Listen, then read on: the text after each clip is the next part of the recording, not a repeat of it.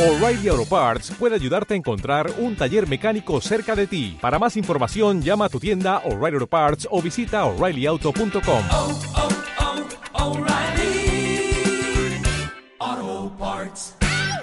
Bueno, que yo. Vaya cuartito apañado no hemos buscado. Digo, el cuarto de mi hermana. No, pero no está mal. ¿eh? La Yo- casa de mis padres. Yo me lo esperaba peor.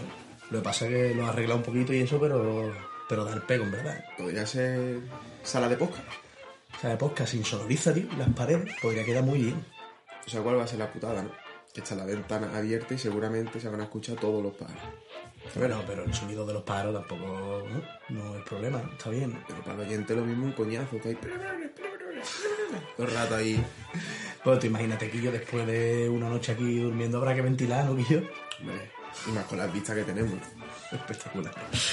Que- No está tan mal. Que pasa No, mucho no, peor. no, que está bien, no, sí, mi casa, mi casa es peor. Y de hecho creo que aquí se va a escuchar hasta mejor, porque al ser el cuarto más chiquitito y más pequeño, Vamos a probarlo así. va a ser sonido más... Que nos digan ya la familia, tío. Más eso.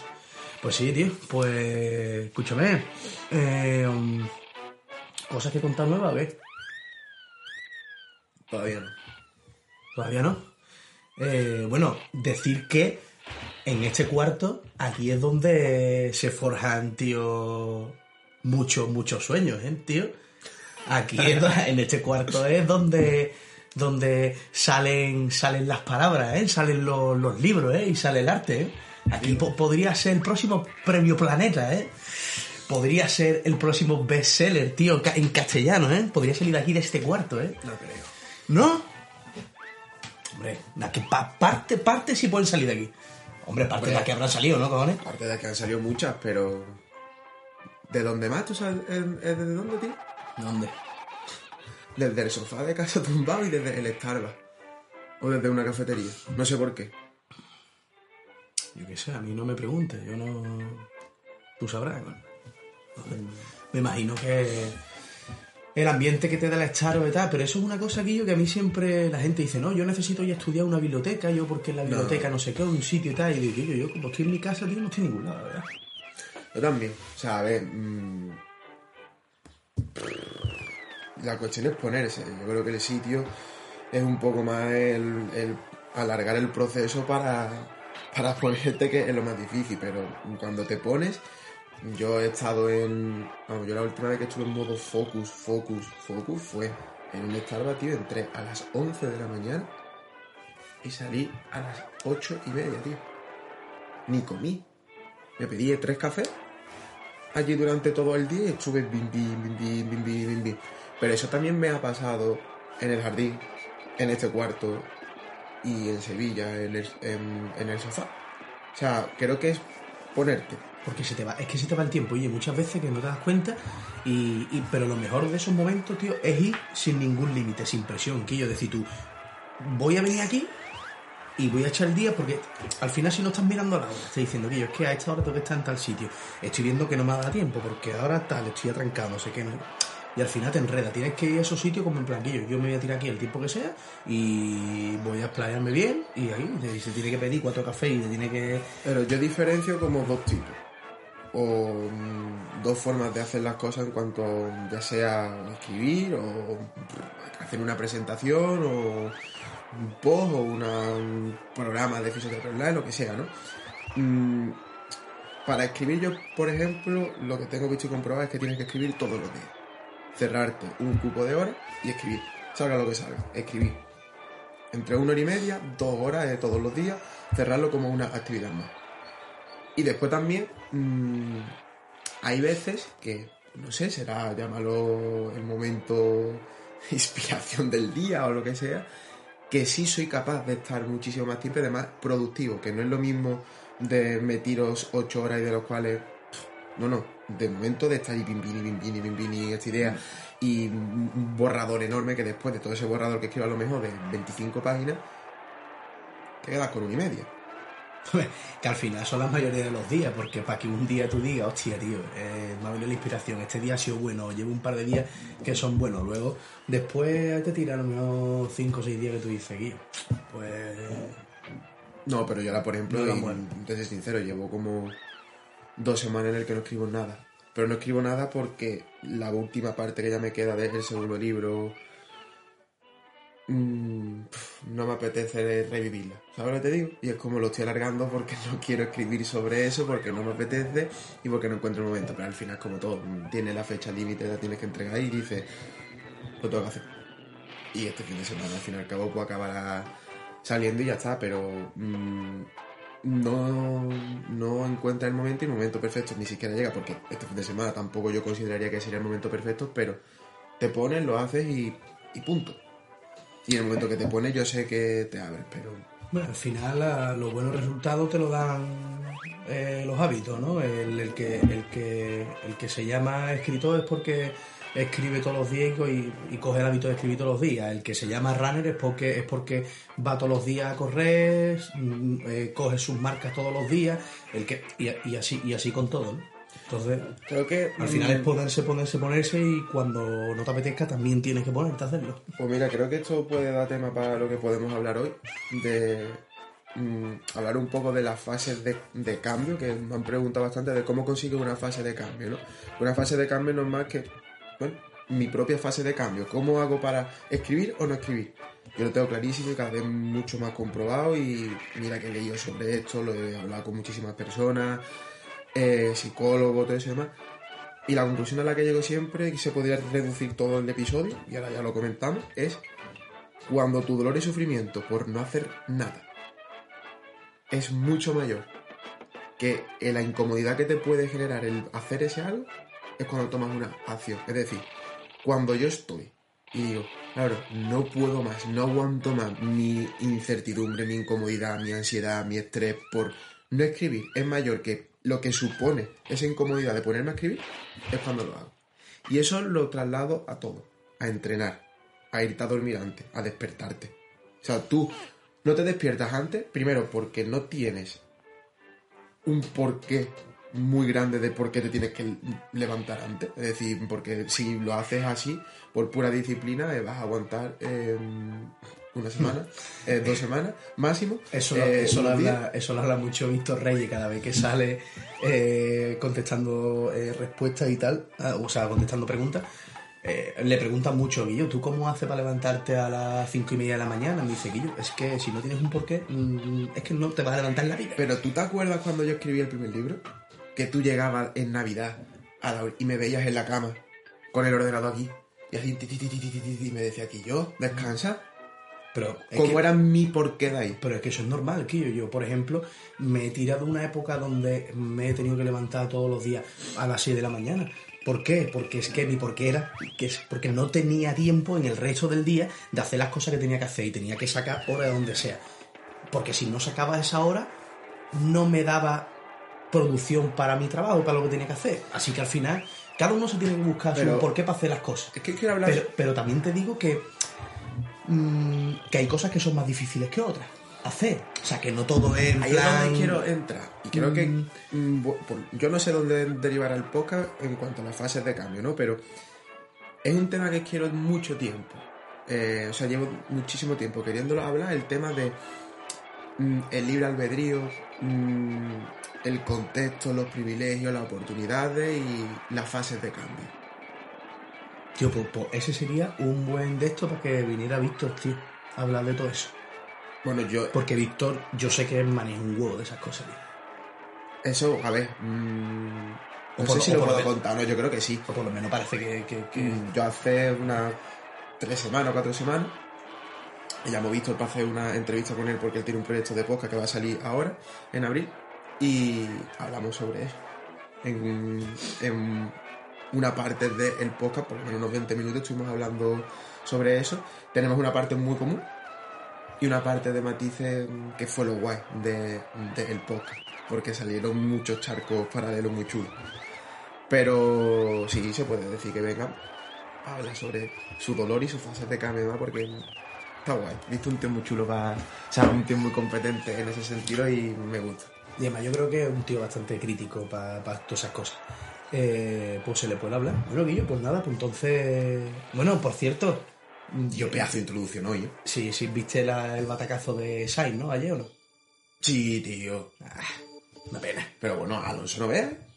Alonso, ¿estáis metidos? This is on fire. El plan. This is on fire. El plan, que a mí me hace mucha gracia. La, la, la, la, la, la, la, la, Que cada vez que- Vamos Fernando Alonso, la, la, la, la, la. A mí me hace mucha gracia cada vez que el, este, ¿cómo se llama? Em, el del grupo de la Fórmula 1, ¿cómo se llama? ¿Quién? Tío, el de la Fórmula 1, el que organiza la Fórmula 1. De, de la Play, ¿cómo se llama? Arturo. Ah, Arturo, el plan, el plan. Le cae fatal no sé por qué, tío. Cada vez que fracasa, tío, el plan. Buenísimo. tío. Oye, yo creo que con mi temazo podemos. ¿Entramos hoy en, en vez de con nuestro temita con la de la la la la la la la al podcast, tío? Bueno, Guillo. Venga, pues. Ah, bueno, ¿no? Pues dale, pues dale al play.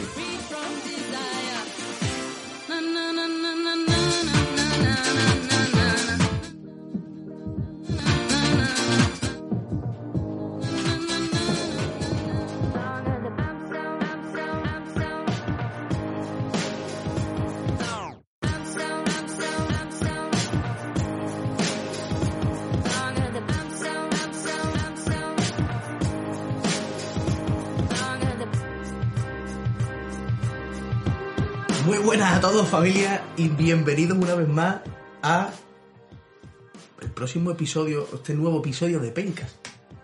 Y esta te ha salido regular, ¿eh? Ya, tío, porque es que, claro, me despista. Si haces cualquier movida, me despista. Es que te ha salido súper alto. Pero déjalo, déjalo. ¿Repetimos? No, Matillas. no. Ahora, Déjalo. pues así. seguimos, seguimos. ¿Qué Eh, episodio es? 19. Este es el podcast más improvisado de la historia. Sí. Además que me encanta que sea así. Eh, Porque, te digo, cada vez más me escribe la gente, me alegráis los viajes, porque, hay- claro, hay muchos oficios que van al trabajo, mm, a lo mejor tienen el trabajo a media hora, se tienen que ir de, eh, de pueblo en pueblo. Y dice, tío, me alegráis los trayectos porque es como estar literalmente con vosotros en la habitación hablando sobre un tema en común que es la fisioterapia. Y dice, pero tío, cada vez lo hacéis mejor por el hecho de que desvariáis más. Metéis a Lola Flores, metéis eh, al Chibi. ¿Tú te acuerdas cuando hablamos de el Chibi? El chibi fue bastante sonado, ¿eh? Me dice, Quillo, eh, vaya crack metiendo al chibi, tío. Y al final yo creo que mm, hablamos de todo menos de fisioterapia y de, de dolor. Eh, hace no mucho me dijo uno, tío, yo es que en verdad ah, me gustáis. Me dice, ¿no? Pero Eh, tú más que yo, yo pero, más que... Me gustáis, ¿no? Pero, pero claro, me dice, pero lo que pasa es que yo el tema del dolor ya lo tengo muy trillado. Y yo en verdad os escucho por, por el resto de cosas que no es, que no es el tema del dolor. Y digo, que yo, de puta madre, si la cuestión es que nos escuche. Al fin y al cabo son redes de apoyo lo que intentamos aquí. Está guay, tío. Además, hay mucha gente que viaja, mucha gente que tal. Yo cuando voy solo, si no me pongo un podcast, me amargo, ¿sabes? Y me pongo a escuchar lo que sea, cualquier historia. Yo creo que al final esto va a desvariar en que la excusa fue hablar sobre dolor. Hablaremos sobre dolor, pero al final al cabo es Y vamos- hablar de nuestras movidas, tío. Es nuestra movida, hemos montado u- una ONG de movidas. Bueno, introducción. ¿Qué número de podcast es? Introducción, creo que el Y para quien no nos conozca. número eh, Paco, 19. por favor, céntrate. Eh, creo que es el episodio número 19 de Pencas. Eh, estamos en un sitio nuevo, en un cuarticho nuevo. eh, bastante apañado, muy bien puesto todo. Y aquí a mi derecha, como siempre, que no sé por qué nunca nos da por hacerlo online por internet para grabarlo para atrás, siempre lo hacemos en directo. Tengo aquí a Alvarito Pinteño. Es nuestra esencia. ¿Qué pasa, Paco? En verdad me cuesta trabajo lo, de, lo del tema de eso, pero podría estar bien, Quillo, por el hecho de poder grabarlo y subirlo en otro formato diferente, como en las ventanitas, ¿sabes? Cuando tenemos, cuando trajimos a Mar o lo que sea, pues eso, si hubiese salido bien, lo demás, Mira. hubiese quedado guay, ¿sabes? ¿Y por qué no lo hacemos? Porque, Guillo, estás más cómodo así. Y Sí, estoy más cómodo. Lo que pasa es que también me gustaría que viniese gente guay, pero no las puedo traer aquí, tío. Al cuarticho este. ¿Sabes? Hombre, sería la polla, porque me pasa que habría gente que, es que directamente creo que no entraría, ¿no? Víctor Reyes, por ejemplo, no entraría en ese cuarto, ¿no? bueno, Ese animal, ¿no? Eh, pero bueno, bueno, de- eh, yo qué sé, ¿de qué vamos a hablar hoy? Hablamos de lo que has dicho antes. De que no sé ni qué de lo que has dicho. Te has dicho muchas cosas. a ver, a mí me han propuesto hablar fases del cambio, gestión de incertidumbre, redes de apoyo social, cómo tratar lesiones agudas sin terapia invasiva porque le gustaba el salseo, tema de moda, eh, que qué opinamos de las mascarillas en interiores. O sea, de que ya no se puede utilizar la mascarilla en interiores. Y después el tema que tú me has dicho, que me parece también muy, muy interesante y creo que se puede hilar todo. Ahora, el problema va a ser qué nombre le pones al podcast. Eh, podemos ponerle día cero sin mascarilla. Ese eh, pu- puede ser el, el título del. Para empezar a hablar de eso. Ah, La conclusión que se saca de lo del tema de la mascarilla es: eh, ayer eh, nos podíamos por morir todos por el, por el coronavirus, hoy ya no. Vive y deja vivir. Bueno, ayer Esa es la conclusión. Mercadona, que nunca había ido sin mascarilla después de todo. Hmm. Y fui al Mercadona aquí en, en Ronda.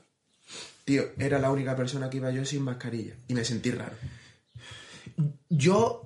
O sea, mm, era la creo- única persona que iba yo sin mascarilla. De hecho, hasta el cajero iba con mascarilla y con guantes de plástico, tío. Pero bueno, ya lo de los guantes de plástico es de gente ya un poco que todavía sigue en la locura esa. Porque yo la veo por la calle que hay gente con todavía con guantes de plástico. Pero yo creo que, mm, sinceramente, por ahora mm, no me la voy a quitar en sitio cerrado. Pero no me la quito en sitio cerrado. A ver, esto, es tontería, ¿no? Es, es- es ilógico porque cuando yo entro, por ejemplo, a un bar o un restaurante o lo que sea, mm, me la quito, ¿no? Pero la cosa es que yo, más es por- es por el hecho de que, de, de que no me digan que yo ponte la mascarilla, Sí. ¿sabes? Como por, no- por, no, por, Yo no, fíjate, tío. por no pasar el momento de decir que yo, mm, por no tener que, me- que ponerme a dar explicaciones de decir que yo, que te pire, ¿sabes? Pues yo no sé, tío. Yo mm, desde que ha pasado todo esto de la Semana Santa, mm, en Sevilla, viendo la procesión y todo eso y demás, entraba en los... Yo he estado sin mascarilla. Que yo, Desde fuera. po- no, no, sí, yo también he estado sin mascarilla y, Y- a mí me da igual. Ahora, así, ¿eh? De, No, no. conta- de contagio, ¿eh? Bestia, ¿eh? Bestia. De mi grupo de amigos Bestia. se han contagiado tres. Evidentemente, lo único que han tenido son los mismos síntomas que yo tuve cuando cogí el COVID hace tres semanas. ¿Fue? Sí, semanas. unas tres semanas. Que yo tuve mm, esa noche con fiebre y ya después se acabó. Yo me tuve que tragar la cuarentena esa, pero yo ahora hubiese pasado esa noche con fiebre y yo al día siguiente podría haber ido a trabajar. ¿eh? Gracias a Dios, gracias a Dios ahora mismo. Hombre, eh, no me ha pasado nada y... Mm, Está todo bastante controlado. Lo que tienes unos síntomas de resfriadillo. De- yo, es que eh, mis amigos fueron el fin de semana a, a- a un camping a Tarifa y lo cogieron tres. Y, y- y se han dado cuenta porque una se hizo el test Claro, es que y, y han dicho los otros, pues bueno, tengo un poquillo de moco, me lo voy a hacer. Pero, tío, tan normal, pero ni, ni, ni mal cuerpo, ni fiebre, ni nada. Tan normal. Yo... Entonces, a mí me parece bien que quiten las mascarillas interiores. Ahora, te digo bien, yo por ejemplo en mi consulta no me ha quitado la mascarilla. ¿Por qué? Porque una exposición no con un, puede. un paciente con una hora, que eres un centro sociosanitario. Sí. Vamos, yo tengo pacientes, me lo han dicho. ¿eh? pero aunque pudiera, aunque, porque yo hay pacientes pacientes, me lo han que dicho, dicen, que si me oye, la quito. Claro, dice, oye, yo puedo estar sin mascarilla, ¿a ti te importa o no te importa? Digo, que yo ponte lado, es, es innecesario, estamos aquí una hora en un cuarto cerrado, mm, exponiéndonos una hora los dos solos. Y muy cerca, tocándonos, tal. Pero que en la mayoría de los sitios, supermercados, eh, centros comerciales, eh, bueno, en la calle, lógicamente, en el restaurante, pues para entrar y para salir no hace falta que te la ponga porque al final te la, te la quitas en la mesa. A mí me parece una, una, una absurda, en verdad, todo Yo te digo una cosa. ahora, en el momento que estamos, porque, porque se está viendo que gracias a las cosas que vacuna, ¿no? Y movida y, y, y sobre todo a la inmunidad de rebaño, creo que ya es como, oye, pues mm, parece ser que es como un, un proceso gripal, ¿no? Para no alargar este tema y que no somos César Carballo, experto vulcanólogo eh, en todo, el, el mayor experto de todos los temas, eh, a lo que voy es, mm, a mí a día de, de hoy me sale solo comportarme como si lo del COVID hubiese pasado hace muchísimo tiempo. Es decir, salgo a todos lados sin mascarilla, pero porque y yo, que no me sale ya. Pero que yo, como si no hubiese pasado nunca, el otro día fui yo a la guardería A eso es lo que me- a entregar al niño por la mañana y yo entré tan normal y me dice tu madre, ¿la mascarilla? Allí Y digo, uy, la mascarilla, se me ha olvidado. ¿Allí también la tienes que poner? la allí te la tienes que poner, allí han obligado a ponerse. Para dejar a los niños en las clases. no Y sé qué. después a lo que voy es que, tío, un poco de... mm, Aunque el sentido común sea el menos común de todos, tío, tú como persona sabes los ciertos riesgos asociados, las comorbilidades que puedes tener, si ves que en, si- en determinados sitios puede haber ciertas aglomeraciones, creo que el propio sentido común hace que te la puedas poner o no. Ahora que- bien, a mí personalmente, pero esto, y yo no sirvo de ejemplo de nada y estaré equivocado en 500.000 cosas. A mí es que mm, se me olvida, tío. Es que mm, voy como si... La, la conclusión, la conclusión es que es mejor cogerlo que yo. que es Coelho. Yo no sé si será también que desde que lo cogido hace muy poco. mm, Yo creo que es mejor. Y cómo lo he pasado. Anticuerpos naturales y fuera. Y meo Coelho. Y además es que ahora viene feria, piche, es que es meo Coelho antes de la feria. Pero. mm, Feria, fe- bueno, feria es que... Bueno, aquí en Ronda porque es en agosto, ¿no? O cuando es, ¿no? Pero ahora que es feria de Sevilla y feria de Jerez seguía, eso va a ser ¿Tú vas a la feria de Sevilla? un disparate. Yo a la feria de Sevilla me, me tienen que matar para ir a la feria de Sevilla. A mí me han dicho de un día, tío. Ya no voy. Pacientes, pero. Me voy a la playa, paso de la feria de Sevilla. Ya a lo mejor voy el martes. Pero solo el martes. ¿Pero va con tu amigo qué? Un balme. ¿Solo a la feria Mano- de Sevilla? Mano a mano. Mano a mano, pero tendrá que ponerte trajecito y todo eso para entrar en los sitios. Hombre, si no, no me dejan. Va, este año va a estar complicado, ¿eh? Con el tema del COVID. Ya, ya era de- complicado de por sí. A mí, mis pacientes que van invitar Bueno. a sus casetas me han dicho. Vale, tus pacientes sí, pero digo que si vas solo, que este Tú puedes entrar si quieres vestido en chanda, me, eh, eh, me han dicho. Que sí, que está muy bien, pero que para el que no tenga nadie, que este año más, será más complicado seguramente. No vaya a la feria de Sevilla, que es una puta mierda, y que se ofenda a quien quiera. Que veis a la de Jerez, niño. Que es mejor. Y este año voy a ir eh, eh, a la de Jerez. Y yo me acabo de, de acordar de un reel de tú has visto eh, un, un chaval que, que hace gracia sobre vídeos de un hombre de campo haciéndose unos pedazos de bocata enormes de grandes. Ah, bueno, he visto uno que dice, eh, aceite, Ese, y, lo, y lo ese. a empapar. Y ahora colacao. Ese, ¿Tú has visto cómo? Y le echa mm, chocolate, ¿no? Y yo, Una tableta le echa de todo, bueno, le echa un- media garrafa de aceite al pan, pero una pedazo de barra. Bueno, total, es que cuando he hecho lo de no te coge y llama al pavo, tiene un pavo que se llama Felipe y yo, Felipe, ¡uh! y le tira el pan, ¿sabes? me acabo de acordar buenísimo, tío, ostras, tío. Y yo, Es que me encantan los reels, tío. Yo no sé, pero no sé, o sea, no sé hacerlo, pero me encantan los reels. ¿por qué Paco no hace muchas de las cosas? Porque se pasa media hora al día en cada momento de su día viendo reels. Además está así. Eh, scroll, bueno, es, scroll, es, co- scroll. es como, es como. Yo tengo una porción del día para ver reels como en plan tranquilidad. Pero tu porción al, del fi- al día. final del día. Pero tu porción del día es muy larga, ¿eh? Mm, Puede ser media hora más o menos. Viendo reels seguida, de seguida. O sea, puedo ver muchísimos reels. Es que el algoritmo de los reels de- y, de, y de TikTok está diseñado Es una- para es una- inmediatez, es darte una- lo que quieres y si no, pues fácilmente vas a otra cosa. Una droga, ¿eh, tío? Pero es como mi momento de decir, Guillo, mira, Costa, un poquito de reels y pa... No, Guillo. pa- pa- Vamos a hablar de algo. Venga, sí, vamos a ver. que me hace mucha gracia. Eh, venga, no, en serio, venga, va. Vamos a hablar de. Venga, vamos a hablar. Hablemos, pues. eh, mm, eh, fases del cambio, por ejemplo. Bueno, si quieres proponer No. el tema que tú has dicho, Bueno, venga, vale. Empezamos y por eso, eso. se puede derivar en eso, ¿no? Vale. Ahí me han propuesto hablar de. Pero dilo tal cual te lo han dicho. eh, la teoría ya la sabemos. Eh, cómo entabla- entabláis una historia, una entrevista con un paciente. Una historia clínica, ¿no? Una historia clínica y cómo hiláis las conversaciones con los pacientes, ¿no? Con ese primer paciente que llega, ¿no? Y, y tal, ¿no? Entonces, bueno, pues si quieres empezamos a hablar por eso y ya luego vamos tirando con lo que vaya, con lo que vaya surgiendo. ¿Tú tienes alguna, alguna idea, alguna cosa? Porque yo tengo, yo tengo un pequeño cuadro, más o menos, Vale. que, que sigo. Lo que pasa es que es un cuadro tipo, pero claro, cuando tú te pones en consulta, te das cuenta de que la mayoría de los pacientes no son pacientes tipo, al final. A ver, podrían hacer a lo típico, ¿no? Eh, compraros mi libro, mi primer libro y lo tenéis todo. Fin. Sí, ¿Sabes? claro, lo que Pero pasa es que como eso es- es- está genial. La el- cosa sería es... teórico, ¿no? Vale. No, bueno, es, es teórico y práctico. Hombre, tiene mucha práctica, real- pues, que, realmente. era, que era lo que te iba a decir, pero... La cosa, por ejemplo, mira, yo, yo cuando, bueno, creo que lo hacemos muy parecido, ¿no?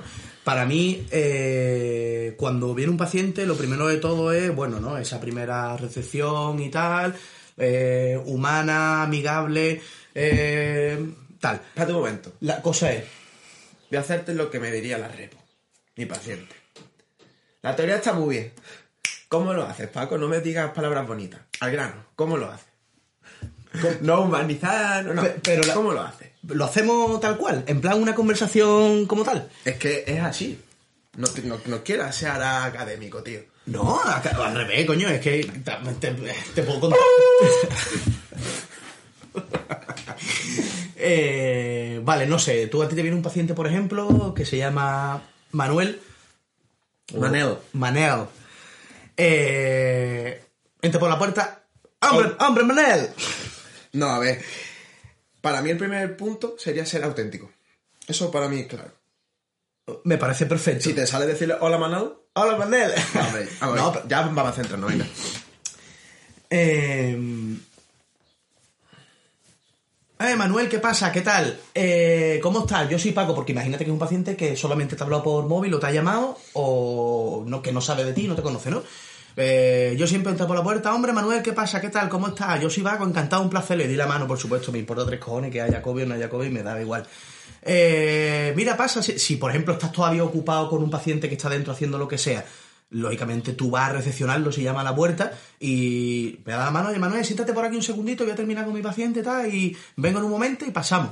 Eh, eso es lo que yo suelo hacer de primera con el paciente, si estoy ocupado. Si no, por ejemplo, cojo eh, y me lo llevo para adentro. Eh, eh, Manuel, ¿qué tal? Pasa por aquí, vente. Quiere entrar, por ejemplo, en el servicio, lo que sea, no sé, que, que él se sienta como que está cómodo, de que, de que es un sitio, aunque sea nuevo, pero es como mm, tranquilo, su casa, no sé qué y tal, perfecto. Y, y pasamos para adentro. Y cuando yo paso para adentro, esto es algo que hago matemático, y es, Manuel, ¿qué pasa? Coge, mira, ponte cómodo, déjala, le di un toquecito además. Me doy un toquecito en el, en el hombro y le digo, y le digo, bueno, si es una mujer, le hago como una, como una pequeña caricia, ¿no? ¿Y En por qué plan, no un toque? eh, ¿Por qué discriminas hombre, entre No, hombres y no, no, de- Quillo, no, no empiece con la historia, ¿eh, Quillo? Eh, le digo, porque no quiero ser tampoco violento, coño, en plan, oye, ahora, ¿qué pasa? Ponle ahí. Eh, venga, va, eh, ponte cómodo, mira, deja el chaquetón por aquí en el cajón, déjalo, y mira, eh, siéntate aquí, ¿no? Que, eh, venga, perfecto, tal. Me cojo, me voy yo para mi silla y le digo, Manuel, soy todo oído, cuéntame. Y ahí es cuando empieza. Eso es lo que, lo que yo hago de primera, no sé si tú harás cosas diferentes. Tú lo que creas es un entorno seguro, un- donde el paciente se sienta tranquilo para que pueda abrirse y para que quizás pueda contar a lo mejor cosas que no contaría en, otro, en otra situación. Eh, la forma de crear ese, ese contexto es mm, al gusto del consumidor y de la creatividad que tenga. Y de, por eso también yo creo que depende mucho de la autenticidad de cada profesional. Cuando tú intentas hacer las cosas de manera muy establecida, sistemática y eso, pierdes esa naturalidad y esa humanidad que tú hablabas, ¿no? Eh, yo sí, a ver, lo suelo hacer parecido. eh, O sea, cuando, cuando tú eres una persona, por ejemplo, que es más seria, que es más metódica, es más tal, y quieres hacerlo, rollo... Ahí donde iba ahí. mm, eh, no sé cómo explicarlo. más extrovertido.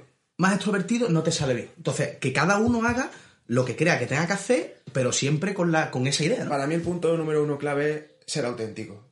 No vas a tener competencia nunca en ser como tú. Es decir, si tú intentas ser igual que otra persona, vas a tener competencia.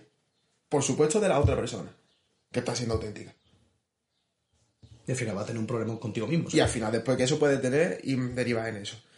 Entonces, yo como creo, y después para mí, una vez que tú eres auténtico, generar ese contexto de seguridad.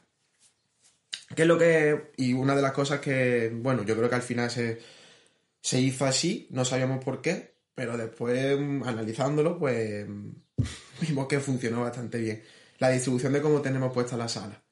Eso fue un acierto, ¿eh? Yo para mí, mm, siempre, y en, la, y en la formación, y eso lo digo siempre, cuando hablo de estrategias de comunicación, lo simplifico como si estuviese en un pub, en un bar con alguien. Un entonces, nosotros la, la- lo que en la mesa la tenemos pegada a la pared. Y las dos sillas no están enfrentadas una respecto a la otra, sino que están al lado. Entonces estamos en una conversación de tú a tú, mucho más cercana. Entonces, desde ahí mm, eh, es todo mucho más fácil crear ese clima donde soy todo oído, cuéntame qué te pasa y demás. Pero para mí el siguiente punto clave es, eh, por un lado, antes de cómo se hace, sí, la- yo la teoría me la sé, pero cómo se hace, cómo generas esa fase de cambio que es lo que nos vamos a meter, ¿no? Punto indispensable. Yo lo que de hecho ayer me lo preguntaron porque hice un hilo en, en Twitter sobre el latigazo cervical y demás. Para mí un punto clave fue porque me, porque me preguntaron, pero, pero ¿cuál crees que ha sido la clave en este caso que tú comentas? Porque la verdad que me interesa mucho. la neurociencia aplicada en la clínica o tus capacidades comunicativas.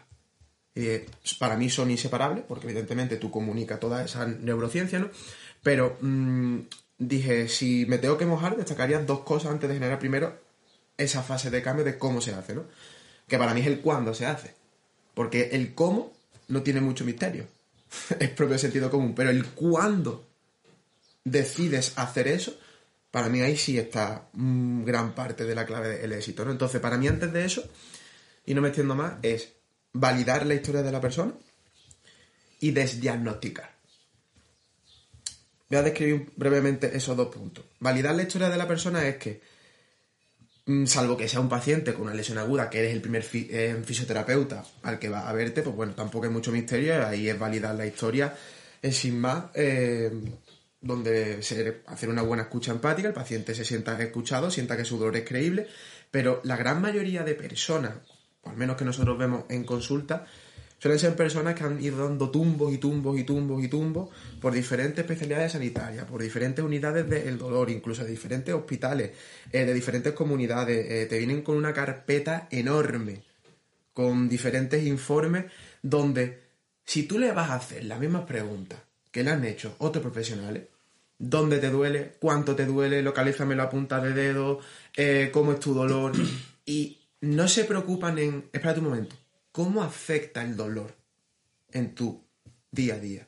O eh, debe de ser muy duro tener que estar contando tu historia constantemente, sentirte incomprendido o incomprendida. Ahí ya todo cambia. Porque encima tú le das que te estoy mirando de lado a lado, no enfrentado, sino en una posición de cercanía. Eh, que eso podemos explicar de qué dependen los resultados terapéuticos. Pero es que todo eso es el efecto inespecífico de por qué afectan o por qué los resultados mm, y la disminución del el dolor. Eso se ha medido entre 1 y 2 puntos, solamente escuchando y creando un entorno seguro, pues de 3 a 5. Entonces, para mí, cuando tú ya validas esa historia y la persona en su interior está diciendo, ostras, Paco no es un profesional más, se está preocupando por mí. De verdad, de cómo afecta el dolor en mi día a día. Y ahí se abre.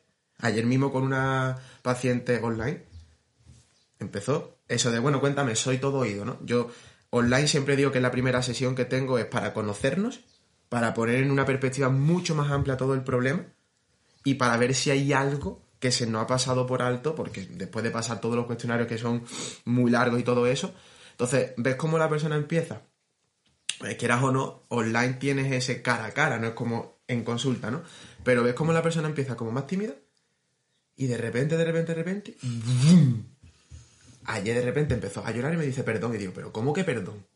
¿Cómo que per-? O sea, y además se lo dije tal cual, le dije, nunca pidas perdón por cómo te sientes. Y venga a llorar más. Es que esto se me ha ido em, em, de madre, de verdad que yo nunca he sido así. Digo, nunca pidas perdón por cómo te sientes. Ella me estaba diciendo muchas cosas que no me dijo en el cuestionario, por ejemplo. Entonces, mm, y si ahí simplemente lo que estaba haciendo es ser Álvaro Pinteño. Ser como sería con mi amigo, con mis padres, con mi familia o como con un paciente. Sin perder la objetividad, implicándome emocionalmente y que me deje de verme como un profesional. Y el último punto, y ya matiza sobre todas estas cosas porque mm, me estoy explayando un poco más, el desdiagnosticar. Y es que cuando una persona viene con muchísimos diagnósticos, eh, tú ten en cuenta que todos, no es el paciente solamente, sino también nosotros como profesionales dedicamos muchísimo tiempo en poner nombre a una etiqueta diagnóstica que justifique los síntomas del paciente. Porque al fin y al cabo es mucho más fácil eh, enfrentar una situación de incertidumbre con dolor mm, teniendo un porqué. ¿Por qué me levanto por las mañanas? Porque tengo fibromialgia y tengo... O por, o por qué me voy a levantar por la, eh, por la mañana temprano a entrenar. Porque sé que el ejercicio me beneficia, pero porque tengo fibromialgia. Ya, pero es que muchas veces el término fibromialgia... mm, el mayor riesgo que tiene una persona es sentirse identificado con una etiqueta dia- diagnóstica. Soy fibromialgia. Soy un sufridor más. Y dedicamos muchísimo tiempo en saber qué le puede estar pasando a, esa persona, es decir, cuál es la fuente de signos y síntomas que justifica eh, su estado de ánimo, eh, cómo se comporta, su dolor, su sufrimiento. Pero es que muchas veces esas etiquetas diagnósticas no dejan de ser síndrome de mm, dolores inespecíficos que fragilizan a esa persona, no están aliviando ese sufrimiento. Entonces, el desdiagnosticar no es más que dar razones, datos objetivos a esa persona en base a la neurociencia básica y la investigación, que la evidencia científica eh, no deja de ser. Evidencia científica, la preferencia, bueno, la práctica basada en la evidencia científica, perdón, es la evidencia científica, la experiencia clínica que tiene el propio profesional y las preferencias del paciente. Cuando tú juntas todas esas tres, imagínate una persona que tiene, como, como pacientes que me han venido con espalda catastrófica. Diagnóstico, ¿eh? Espalda catastrófica. Claro, esa persona que no entiende eso viene súper preocupada. Muchas veces dice, pero es que ni siquiera lo entiendo yo. Entonces, el eliminar esas etiquetas y decir a una persona cómo doblarse, cómo doblar la espalda, cómo coger peso no es malo para su salud, hace muchísimo. Y literalmente, después de 30 minutos a lo mejor en una historia clínica, cuando pasas a hacer la exploración física, a esa modificación de síntomas, el paciente que literalmente te dice, es que me encuentro mejor simplemente y no sé por qué. Y dice, joder, porque, me has, porque te has sentido comprendido, comprendida, te has sentido escuchada. Es que eso ya modifica los síntomas. Y luego, por supuesto, vamos a explorar todo y vamos a ver de dónde puede ir ahí. Pero para mí esos son los dos puntos clave antes de empezar a el cómo se hace, es ser auténtico, contextos de seguridad, validar la historia y quitar nocebos y etiquetas diagnósticas que fragilizan a la persona. Porque la persona es, tú eres Paco Mateo, pero tú no eres eh, una, una lumbociatalgia crónica. Ahora, si tú te comportas como una lumbociatalgia crónica en base a Doctor Google, ¿cuáles son los síntomas? ¿Qué no puedo dejar de hacer? Pues mm, al final es que te fragiliza muchísimo. Y ese es mi speed, perdón. Eh, bueno, sí, a mí me parece bien. Yo lo único es que eso mismo también me pasó ayer con una paciente, eh, con una chica joven, eh, con un montón de, bueno, con dolor en diferentes sitios y temas, temas hormonales, hipotiroidismo y un montón de, de historias, ¿no? De, de disbiosis intestinal y un montón de cosas, ¿no? Un cuadro clínico bastante complejo de, de tiempo, de fatiga crónica y de tal, y estamos hablando de una chica de veintipocos años, que, bueno, ¿no? Entonces, claro, eh, es, lo que, es lo que tú hablabas, ¿no? En la, cuando, cuando tú haces la, la entrevista, ¿no? A ti te...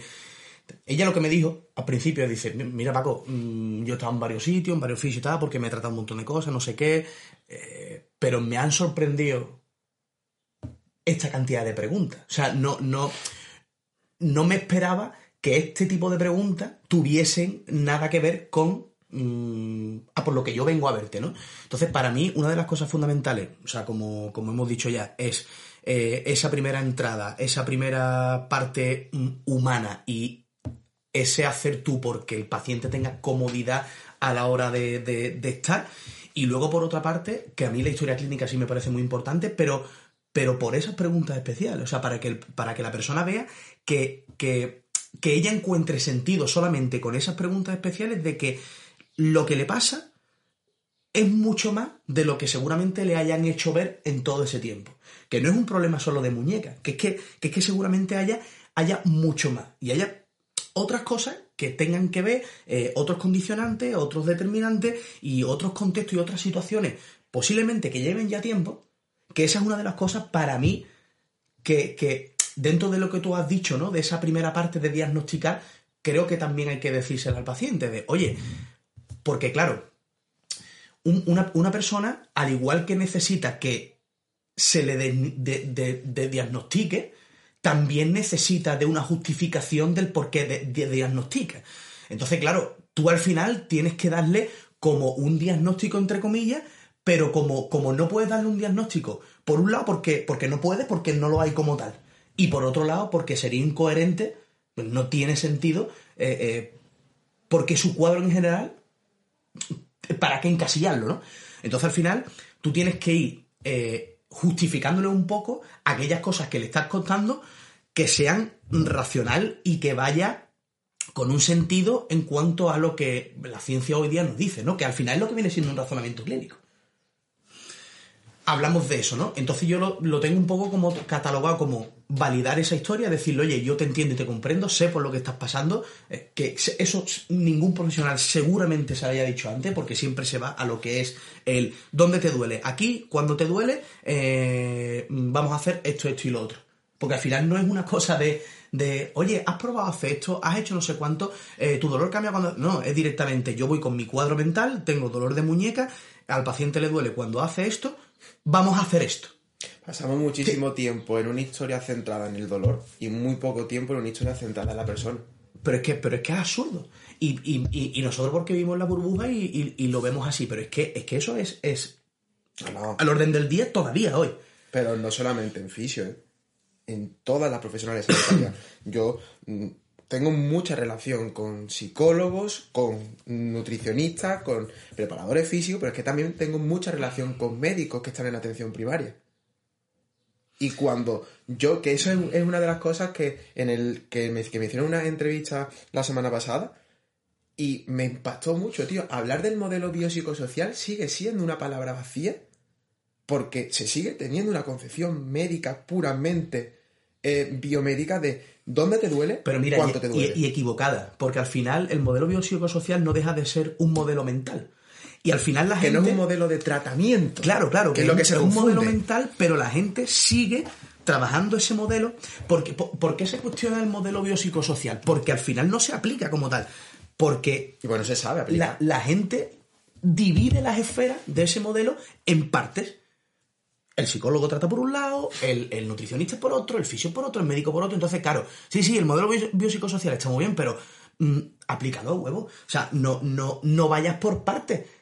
El modelo biopsicosocial como tal está muy bien planteado. Ahora, no deja de ser un modelo mental en el que al final tú tienes que hilar todo y el problema es que la gente no hila. Es una forma de entender a la persona que tiene dolor. Pero bueno, si- sin irnos, sin irnos para otro lado, que al final, al final nos vamos.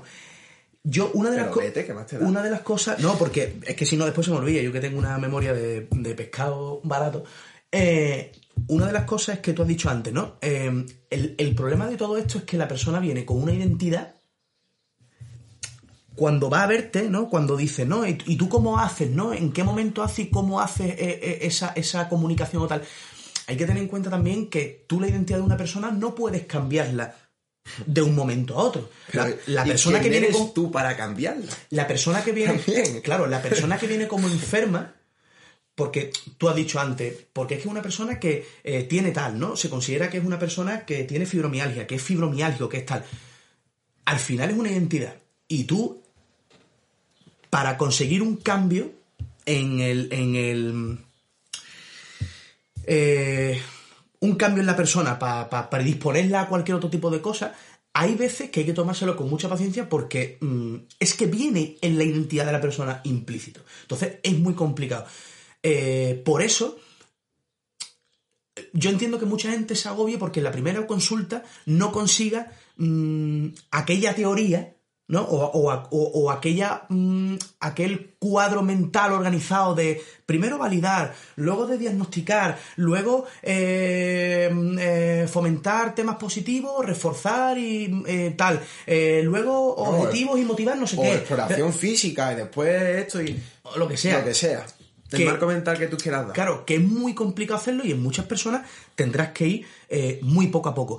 Pero si tú ya de primera consigues esa vali- validación, consigues que la persona vea que tú, que tú la comprendes y la entiendes, y luego Que confían. con las preguntas especiales consigues llegarle a esos puntos donde no haya llegado, ahí ya consigues esos, eso, ese punto, esos dos puntos de disminución de dolor, no, bueno, me da Pero es igual. que- La cosa es que diga, ostra picha, mm, voy contigo a muerte. Primer objetivo de una sesión con un paciente es que el paciente confíe en ti y que se vaya con algo de esperanza y con expectativas realistas sobre su recuperación. Lo que no puede suceder es mm, que mm, siempre pretendemos que en una sesión quitar todo el dolor del paciente, quitar todo el problema. Y yo lo digo tal cual. ¿eh? Es que para si nosotros- yo consiguiese que una persona que lleva cuatro años con dolor, cinco años con dolor, ocho años con dolor, en una sesión cambiarle toda esa identidad, Mira. es que yo cobraría por paciente, y te lo digo en tal cual,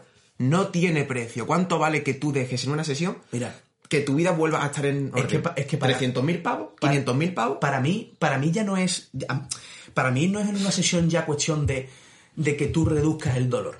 O sea, para mí, para mí lo suficiente es ver con qué cara entra una persona, y te lo digo totalmente serio, ¿eh? ¿Y Con qué, con qué cara entra una persona y cómo se va, o sea, con qué cara, con qué ánimo o con qué intensidad se va esa persona a pesar de tener la misma cantidad de dolor. Mira, Eso, para mí eso es suficiente. Y la gente que yo se empeña en, oh, es que en una sesión he conseguido que el paciente prácticamente saliese sin dolor. ¿Y qué? Si es que seguramente mañana estará igual. La cuestión es lo que tú hayas conseguido emocionalmente en esa persona en esa sesión. porque no puedes cambiar el contexto de la persona. Entonces, por mucho que se vaya mejor, mm, con menos intensidad del dolor, si después la persona se sigue comportando eh, de la misma manera ante los mismos problemas que le generan dolor, ante esos mismos inputs, va a seguir teniendo. Ahora, si tú identificáis en consulta todo eso y la persona ya empieza a ser consciente de que esas cosas, es decir, la persona muchas veces tiene problemas que afectan a su dolor que no son conscientes o que tienen una falsa sensación de control sobre esos problemas. Y eso también es objetivo nuestro, de hacer consciente, hacer ver esos problemas. Con lo que comentabas de con la cara con la que se va, el otro día en consulta eh, presencial eh, fue la primera consulta con una paciente eh, con dolor crónico a nivel mm, de suelo pélvico. Venía derivada, de hecho, de una compañera de suelo pélvico que me dijo, Álvaro, esta paciente necesita educación en dolor, necesita fase de cambio porque no viene de ahí, ¿no? Y, y fue curioso porque fue así. Su actitud, su forma de expresarse tal y como fue, como se fue, ¿no? Y después entró Repo, un todoterreno. Y se puso a, a- a hablar con ella. Además, quise también porque digo, ostras, redes de apoyo sociales que validen un poco entre, entre ellas, porque mm, no es típica red de apoyo de a ver quién tiene la mierda más grande, sino de sentirse totalmente comprendida y eso, ¿no? Y la segunda sesión me dice la Repo, yo que se acuerda de mí. Dice, pero que yo, ¿tú has dicho cómo va ahora? No, y digo, ¿yo qué te di? Y se pone, que era de buen pronóstico. Y, se- y yo se lo dije a ella. Le dije, ¿tienes un dolor de bajo impacto en tu calidad de vida? Ojo, que ha tenido depresión, que ha tenido- o sea, que no quiere decir que sea fácil, ¿no? Pero digo, pero mm, en esa primera sesión, yo, el, el objetivo final fue un poco ese, ¿no? De decir, no es tanto cómo vienes, sino cómo te vas. Y ella seguía teniendo dolor cuando se fue, pero ya tenía herramientas y habíamos identificado determinadas barreras eh, que eran o que le estaban impidiendo ese cambio. Por, su, por ejemplo, eh, formas de, so- de sociabilizar, dejar de ir a cenar fuera con las amigas, de coger peso, de ayudar a su madre porque creía que no podía coger peso. Todas esas cosas fue lo que experimentamos en consulta de, oye, puedes hacerlo. Notas molestias, pero puedes hacerlo y no agrava tu dolor. Y por supuesto estás levantando mucho más peso que creías que no podías levantarlo. Ese ha sido mi objetivo. Y eso es también el cómo se hace. No tienes que explicar todo, simplemente que la persona lo experimente. Pero como lo que hemos hecho al final ha sido como un brainstorming, había dos ideas de todas las cosas que has comentado que me pareció interesante matizarlas. Y nuevamente no es el cómo se hace, sino el cuándo se hace. Porque hay ciertos temas, eh, como por ejemplo una persona que tiene un dolor crónico en el suelo pélvico, eh, tienes que saber cómo afectan sus relaciones sexuales ese dolor. Pero claro, tendemos a confundir ese tipo de preguntas de la persona viene porque tiene dolor ahí y tú, la primera pregunta que le lanza es, pero tú, ¿cómo te afecta eh, tus relaciones sexuales? Claro, es que hay que saber. ¿Sabes? Es que eso es como, yo por mucho que sea tu amigo, yo de primera no te voy a decir que yo pago. esto es como lo ¿Tú del. No, no, esto, esto es como lo del juego este de, de encontrar una cosa, ¿no? Es frío, frío, templado, templado, caliente, caliente. Igual. Pues hay que ir en ese, en ese, en ese progreso. Es decir, eh, a ver, bueno, no frío, no al principio, pero bueno, ir calentando, y calentando, y calentando, cuando tú veas que la persona se puede prestar a ¿Por qué? Porque al final es lo de la conversación y lo que decía este chaval al principio, ¿no? ¿Cómo, cómo hilar las conversaciones? Porque tú al final, poquito a poco, gracias a la justificación de la ciencia, porque yo lo hago así, ¿no? Yo la justificación de la ciencia la utilizo para dar ciertas respuestas a situaciones reales de la persona. Para disminuir tu incertidumbre y tomar decisiones de riesgo controlado, porque en cierto modo no son certezas absolutas. Nada. Porque lo mismo esa persona no está en la muestra de la ciencia que tú te vas a basar. Que- Por supuesto, por supuesto.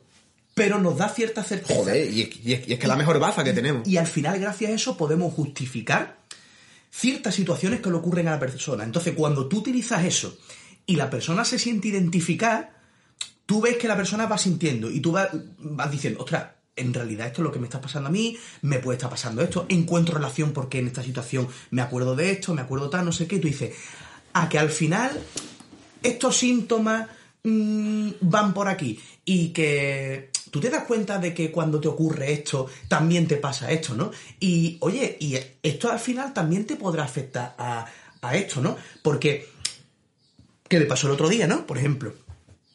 Mm, porque la pregunta no es, no es cuánto dolor tiene el dolor de muñeca y tal, sino cómo se comporta María, María era la chica, ¿no? Cuando tiene dolor. ¿Qué es lo que hace María cuando tiene dolor? ¿Qué es lo que no hace? ¿Cómo actúa? De hecho, Pero, pero, pero, ¿cómo actúa María o cómo se comporta María en otros ámbitos de estos Ahí. problemas? Porque hablamos de sistema, sistemas dinámicos complejos, hablamos de un dolor complejo. Entonces, ¿cómo se comporta María cuando tiene dolor? Puede ser similar a cómo se comporta María cuando con la comida, cómo se comporta María cuando tiene una situación de estrés X, cómo se comportó María en esta situación anterior, etc. María se comporta a día de hoy con el dolor parecida a cómo se comportó la única manera que sabe. Y se queda en plan, está fumado, Paco. ostras, claro, y, y- y esa es la historia. Por eso al final tú consigues hilar. La manera de hilar es... mm, Tío, como lo que- harías con un amigo tuyo en un que tener- bar o... eh, Te digo una cosa, para mí un tema importante del razonamiento clínico y de la, y de la historia clínica para formar tus hipótesis, tus supuestas hipótesis, es tener conocimiento. Y tener autoconocimiento, es decir, tener conocimiento porque tienes que saber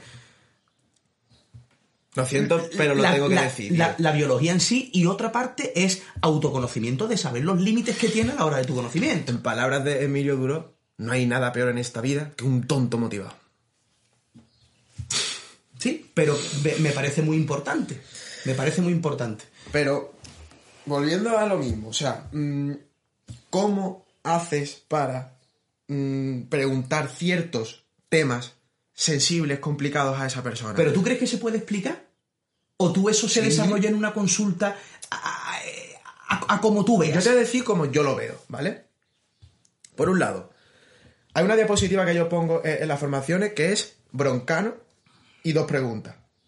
¿Cuánto cobras? ¿Y cuánto has follado este último mes? Y es que precisamente esas dos preguntas que parecen tienen tal implicación en la intensidad del dolor y en la discapacidad asociada por el dolor en cuanto a determinantes sociales brutales. Claro, lo pongo así porque tal cual, en determinados momentos del proceso de recuperación, hay veces que lo puede hacer en la primera sesión, hay veces que lo puede hacer en la quinta, o hay veces que te cuesta hasta 10 sesiones. Pero tú, no en todas las personas, porque eso es... Bueno, bueno, to- todas las personas, joder, en un E15 de tobillo, mm, actualmente, que se le acaba de hacer hace tres días, pues quizás no son temas mm, más importantes ahora mismo, porque lo que te interesa es un buen manejo del abordaje agudo para que no persista en, en el tiempo. Pero cuando hablamos de personas que tienen dolor persistente, en mayor o menor medida tienes que saber sobre eso. Entonces no es el cómo pregunta sobre eso, es el cuándo lo pregunta. Y es lo que tú has explicado. Frío, frío, eh, templado, caliente. Pero yo en una primera sesión puedo preguntar cómo afecta tu dolor en las relaciones sexuales y que la persona no se sienta ni violentada, ni atacada, ni nada. Porque Porque tienes como un bagaje ya en esa sesión. No, no, es, no es el hecho de yo llego, hola María, ¿qué tal estás? Eh, ¿Cuánto follas? Pero No, es que tú sabes por qué. Porque. Aunque a ti te cuando- parezca muy relevante y para ti sea primera pregunta, pero es violento. Ahí es donde Es voy. violento. Entonces- No- yo no se lo voy a preguntar de primera, pero otra de las cosas eh, que en el libro explico es que muchas veces, para conseguir la fase de cambio, antes te tienes que mostrar tú un poco vulnerable. Una persona que es muy introvertida. Yo- por, por cierto, espérate, María, no sé si no estará escuchando, pero o sea. eh, Esto no es de María. esta- esto claro, es- claro, esto no, no, yo no. he hecho el ejemplo de María porque lo vi el otro día. Pero que estas preguntas no van para ti, ¿eh? O De sea, hecho, yo es que ni siquiera sé quién es María. Pero bueno, em, a lo que iba es que muchas veces tú antes, como profesional sanitario, eres persona.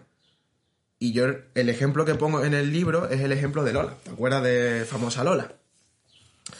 Em, Lola era una persona con 76 años, 74 años, perdón, cuando vino en consulta. Muy introvertida, em, enfadada con la vida, normal, se acababa de quedar viuda y vivía con un tirano que era su hermano. Entonces era muy introvertida. Evidentemente esto yo no lo sabía ni en la primera sesión.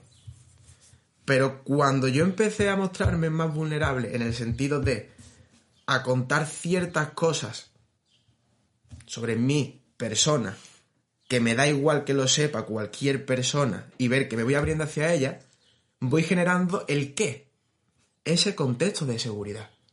No quiere decir que mezcles tu vida personal con la vida profesional, no. Pero sí quiere decir que hay veces que mm, tienes que dejar de comportarte como un robot, eh, como te han dicho durante toda la carrera eh, profesional, súper... eh, porque así lo único que está es fomentando ese modelo más biomédico. A Tampoco ver, hace falta llegar que- a ciertos límites. que claro, que, de, que- que no tienes que ser amigo de tus pacientes. que nosotros aquí lo estamos explicando y parece fácil, pero que realmente luego no lo es. Para, para el que no esté acostumbrado a Pero esa Paco, forma, realmente es muy simple, que no fácil, cuando... es muy simple. Porque- Porque, al final solo tienes que. Pero espérate un momento porque es que ya se me ha ido tres, tres veces este matiz concreto. Es que la gran mayoría de excusas que nos ponemos, de es que no sé, es que no sé, son nuestros propios miedos, Correcto. sesgo Correcto, correcto. eh, hacia eso. Porque si a ti te da miedo, o tú tienes mm, esa incertidumbre, o esa inseguridad a hablar ciertos temas, es porque casualmente a lo mejor puede ser que es una parte tuya, interior tuya, el que no tienes trabajada. Por eso, te, por eso te digo que al final volvemos a lo del principio, ¿no? Que es. Por un lado, tienes que dejarte llevar, es decir, tú preguntar las cosas que tú creas que para ti son importantes, aunque se salgan un poco de los protocolos y de los, y de los matices habituales, y luego aparte tendrás que hacer muchas preguntas de ese tipo, es decir, tendrás que generar el hábito de, de- de hacer una historia clínica eh, basada en las preguntas que tú creas que son importantes, porque al final tendrás que practicarlo y tendrás que trabajarlo, porque es complicado, no, no es fácil, Guillo, tú- yo entiendo... Posiciona el miedo, tío, es curativo. Yo entiendo que cuando tú sales de la carrera es como topar. Y, y, y claro, a lo mejor a alguna persona estas cosas le puedan resultar, pero yo cómo me voy a preguntar eso, yo cómo voy a hacer ese tipo de historia clínica o tal. Bueno, empieza, ve metiendo, siéntete libre, porque cuando tú te sientes libre, el paciente se va a sentir libre. ¿Por qué? Porque es que tú le estás, con tu libertad, tú le estás dando esa libertad, esa opción de, de, de sentirse libre contigo y poder explicarte Tío, que y es poder algo natural. muchas cosas. Que es algo natural. No, es que no es que sea natural, es que, que es persona- un, no, no, que es un ambiente natural que sale solo. Que la persona- Esa conversación, que no la tienes que, que la persona muchas veces... te lo pide a gritos. O sea, no es, que, no es que sea natural, es que la persona, aunque no te lo diga, te está pidiendo a gritos que yo, escúchame, necesito contarte un puño de cosas, en verdad.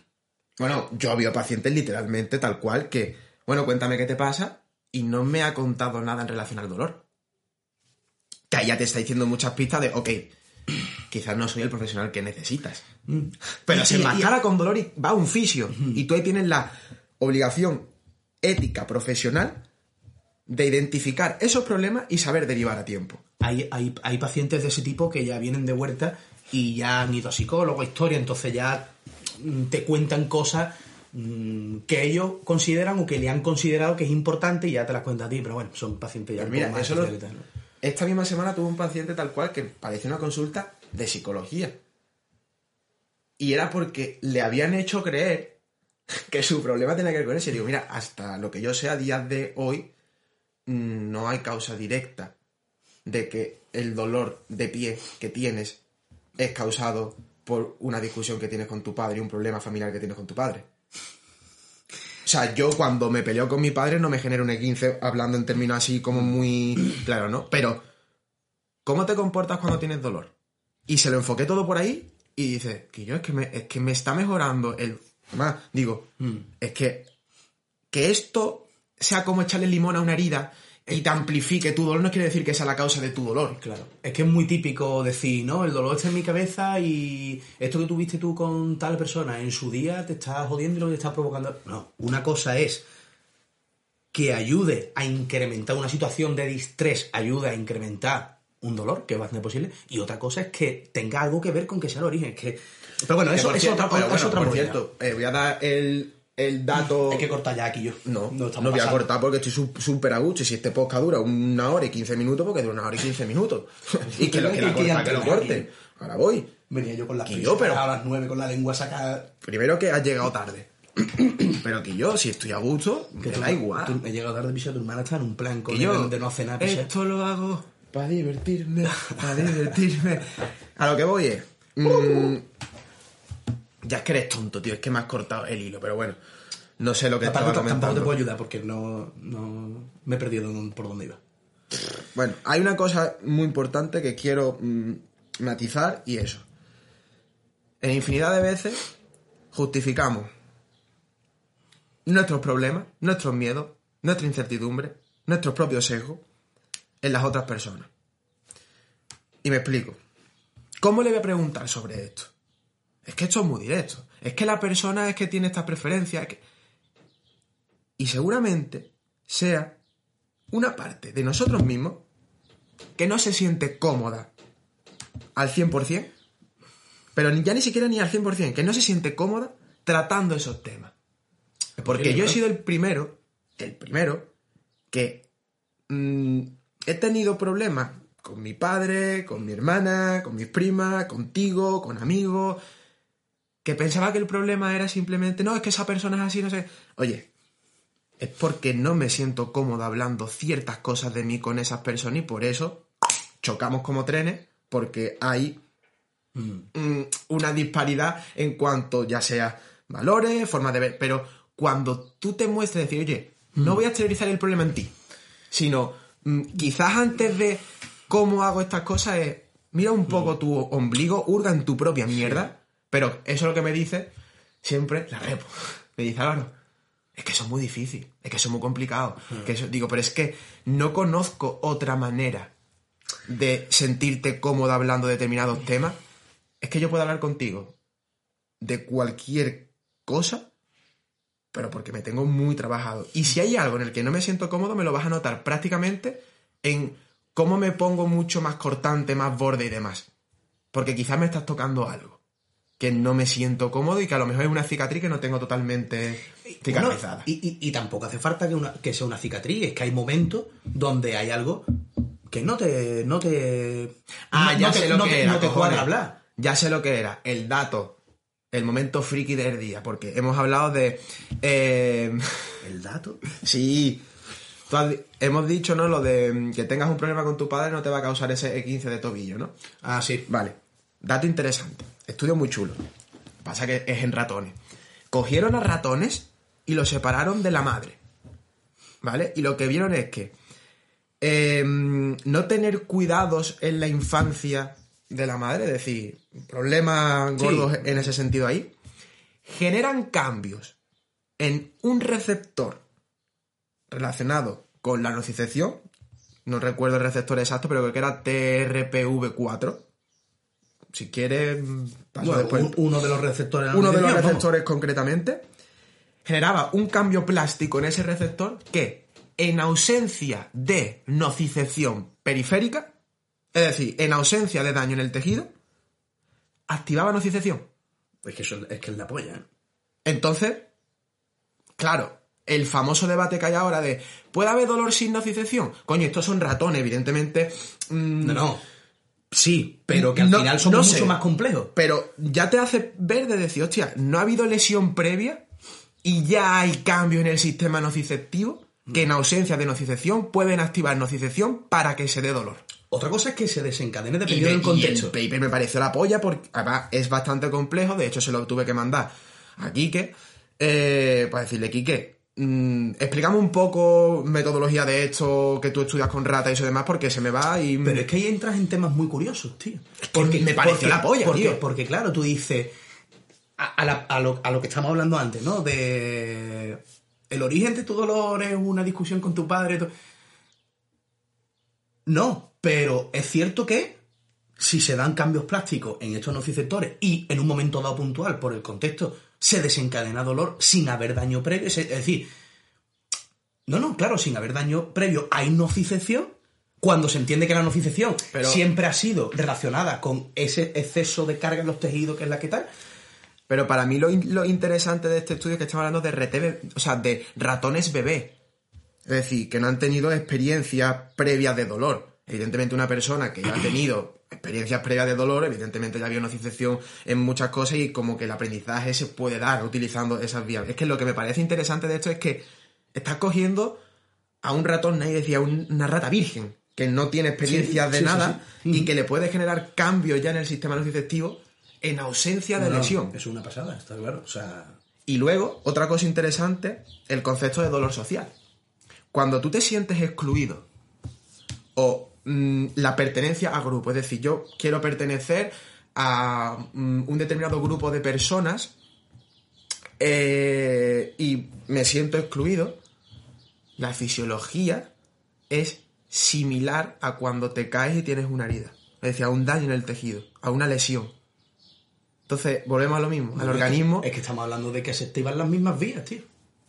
Por eso te digo que la famosa neuromatriz del dolor, la Arpain matrix, son los igual, padres. Da igual. Que Es al organismo le suda los huevos la veracidad de los hechos, lo que le interesa es la pura supervivencia.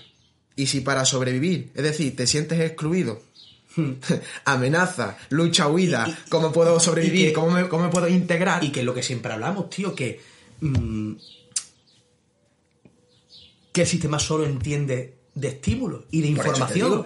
Que el dolor duele igual siendo un dolor de exclusión social que siendo un dolor de, de dolor. Pero ahí hablamos de dolor o de sufrimiento. De su- Porque el dolor pero, persistente... pero está enlazado. pe- claro. Pero igual, es que estamos hablando al final. Sí, es verdad que matizando. Vamos a hablar sobre estas cosas en otro podcast. Porque esto es un, tem- esto es un jardín guapo. Y Ah, bueno, eh, claro, sí, es que al final va Pero a espérate un momento. Esto es un desfase. Pero quiero ahí hacer referencia al Lebretón, que dice tal cual. El dolor es una experiencia angustiante, pero todavía tolerable. El sufrimiento no. El sufrimiento es una experiencia penosa que literalmente mm, te puede matar y puede derrumbar tu vida y depende muchísimo sobre todo del significado que le damos a las cosas. Al igual que el dolor, pero sobre todo ahí está el que con- matiente dolor lo- y sufrimiento. Lo ¿no? que conlleva el dolor. Si el dolor conlleva sufrimiento, conlleva siempre. se sabe que las personas no acuden a consulta por cuánto le duele, sino por cómo el dolor afecta en su día a día. A una persona le puede doler muchísimo una cosa, pero si no le afecta en su día a día porque ya sea que con analgésico, con ciertas estrategias y demás y eso lo puede controlar, no, no va a venir a verte. Entonces podemos, Viene porque tiene más sufrimiento. entonces podemos hablar de que, de que cuando una persona sufre, le duele, ¿no? Ese es el dolor social. Bueno, ahí, es que por eso te digo que esto es un tema guapo para un podcast porque Mira, hay estudios muy locos. Escucha, vamos a una cosa. Como, como nos queda hablar, nos queda por hablar a lo mejor una segunda parte, ¿no? De lo que es la ese hilar de- de- del paciente, ¿no? Hemos hablado sobre todo ¿Qué? de una primera parte y podemos hablar de otra segunda, ¿no? Sí. O sea, por ejemplo, eh, eh, cómo, cómo empoderar a un... ¿Te gusta la palabra empoderar? Me encanta empoderar, tío. Que, que, salga, que salga el tío ahí engrandecido. y- Eh, objetivo y eh, eh, motivaciones, gancho, que me parece otra cosa importante para cómo hilar una, una comunicación. realistas, también matizar cosas que ha dicho respecto al diagnóstico, que mm, mm, hoy día ya se recomienda más sobre todo hablar de hipótesis diagnósticas y no de diagnósticos cerrados, porque la hipótesis de te da la de- posibilidad de, cambio y y de y no de- formar esa identidad. Y sobre todo habla de temas generales cuando, cuando nos encontramos con este tipo de paciente que todo es inespecífico. En el diagnóstico puedo hablar de cosas generales, de cosas Ojo, muy tal, ojo, ahí difiero contigo. y poder hacer... Todo inespecífico. Y- y que, no cono- que a día de hoy no tengamos ni el conocimiento ni los medios suficientes para saber Sí. la causa subyacente específica, no quiere decir que todo sea inespecífico. Porque literalmente, conforme la ciencia lo que nos va diciendo es que cuanto mejores medios vamos teniendo, Algo- más algo- cosas específicas encontramos. Claro, pero algo inespecífico al final, ¿qué quiere decir? Ahora, el- Esa- que exactamente no encuentras la causa concreta. El debate está en que si eso específico se correlaciona directamente, es decir, que la correlación implica causa, o sea, que... can- ¡Ugh! Correlación, correlación no implica causa- causalidad. causalidad.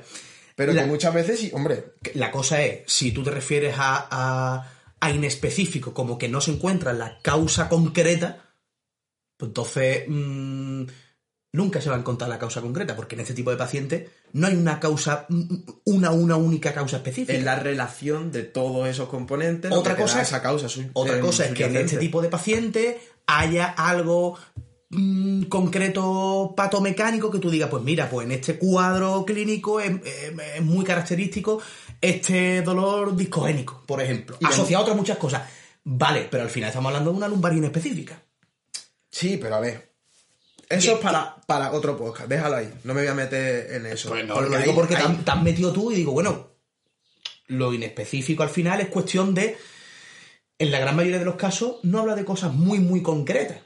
Porque al final no tienes la certeza de, mira, de- de acertar. Sí y no. Y me explico. Tú puedes hacer un zoom in, es decir, irte al principio a un- una cosa muy específica para ver concretamente, por ejemplo, el sistema nociceptivo, o lo que hemos dicho. Y yo, es que te cambia un, el receptor concreto que participa en la a- nocicepción. pero a la hora de explicar Pero al paciente que te interesa. Espérate. Pero después tú tienes que hacer un zoom out. Depende de qué paciente. Porque si el paciente es un, es un profesional sanitario, ¿por qué no le puede Bueno, interesar? sí, pero la mayoría de pacientes estamos hablando es que si te pones a matizar cualquier cosa, Por eso te digo. Que todo tiene matices. Tú tienes que estar constantemente haciendo un zoom in, irte a cosas específicas para después irte a lo macro y ver cómo se relaciona. Para mí sí es relevante hacer un zoom in para ti y hacer un zoom out hacia, hacia la- el paciente que tienes delante. Para mí. Otra cosa es que el paciente se preste a, oye, pues Pero que estamos hablando de cosas diferentes. Que estamos hablando de cosas diferentes. Tú pues, pues ya está. Carajo. Pero lo que me refiero es. eh, sea, que tú que has dicho vuelta, un decir. factor biomecánico concretamente que le modifica los síntomas. Hmm. Ok. Puede ser que eso sea una estrategia útil porque participan diferentes componentes. Tú te centras en un componente específico, biomecánico, y consigues modificar los síntomas.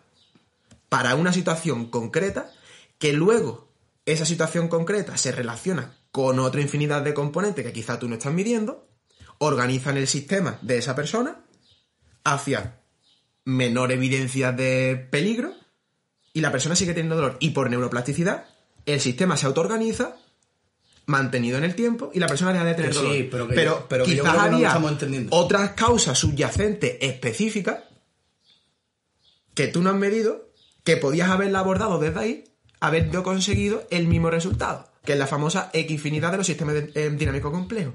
Que no hay un único camino para llegar a Roma, picha.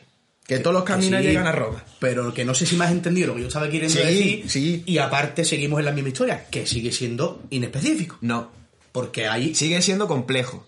Porque hay, no tenemos datos suficientes de todas las personas para poder dar una solución única para ese dolor concreto. Claro, pero por eso a día de hoy Si no sería- hay cuadros que siguen siendo inespecíficos. Si no sería complicado. A ver, es que, pa- es que para mí, es que para mí cualquier paciente es complicado. Por lo menos cualquier paciente que viene a consulta es complicado, es complejo. Pero bueno, creo que, que po- Sí, po- pero por eso que- tú dices, Pero que, lo, pero que lo quiero matizar mucho porque el término inespecífico hoy día se está prostituyendo muchísimo y es como, ah, todo inespecífico, todo No, vale. no es to- no, no es todo Lo inespecífico. inespecífico no puede ser una excusa para no indagar en causas específicas en las personas. y para justificar tu falta de conocimiento. Exactamente. Que, que Ahí es donde voy. Que eso es lo que yo había comentado antes de que se necesita conocimiento y autoconocimiento, saber qué límites tienes tú a la hora de mm, poder explicar ciertas cosas o de no saber lo que sea, ¿no? Muy bien, cuñado. Entonces, ya está. ¡Felipe! Eh, bueno, entonces, ¿qué hacemos? Lo dejamos, ¿no? Sí. Por hoy yo creo que está bien, si no en el próximo episodio le damos más caña, ¿no? Y te hacemos digo. parte y parte, ¿no? Nunca me vuelvas a cortar cuando esté a gusto. Y yo, si el podcast dura más, pues dura más. Pero nunca me vuelvas a cortar, tío. Si estoy fluyendo, estoy contento, pues déjame. No, o sea, a mí me pasa lo mismo, pero coño, que hay veces que, mira, lo- eh, una hora y cuarto más, más la entrada. ¿Y qué pasa, tío? Una hora y media. que una en hora vez de de escucharte podcast. 500 personas te van a escuchar 300 o, Sí, do- eso. o 200. Eso, ¿no? eso a mí me da igual, tío, no, no, no es por eso. Eh, bueno, entonces lo dejamos, ¿no? Hasta el siguiente, ¿no? A ver cuándo coincidimos, picha. Tu padre es ministro de, de fiesta de, un pueblo, cojones, cualquiera te coge. Me parece el mejor trabajo del mundo. Ministro de fiesta de un pueblo, tío. No, ¿cómo se llama? Ministro de... Interior. No, joder. El interior de mis cojones. De... ¿Cómo se llama? Los que llevan las verbenas, tío, de los pueblos. El, el- ¿Verbenero? Verbenero. ¿Qué sé, cojones? eh, bueno, sí, será... eh, no sé, Los que llevan las verbenas. De fiestas, tío. De fiesta, hay tiempo libre. Tiempo libre. Para ver cuando nos intercambiamos el trabajo, Guillo. No, yo te digo, ¿eh? Mi trabajo frustrado, ¿tú sabes cuál es? Soplador de hojas. Eso siempre me lo has dicho, tío. Tío, porque me, porque me parece la polla, porque tú te pones tus casquitos, vas ahí manejando el bracito, pi, pi, pi. ¿qué responsabilidad tiene, tío? Mm. De que le puedas meter una hoja a alguien eh, en el ojo y además después eres funcionario y el ayuntamiento... Bueno, creo y- que, creo que no, ¿no? Creo que son empresas externas que, externas que trabajan para los ayuntamientos. Dependerá del ayuntamiento de cada ciudad y de la, ideología política que gobierne en ese momento, porque, ojo, es que, eh, ojo, ¿eh? Es que es muy específico. no, es que es muy complejo. bueno, familia, listo por hoy. Nos vemos en el siguiente episodio. Espero que lo disfrutéis. Un abrazo. Un abrazo. Hasta luego.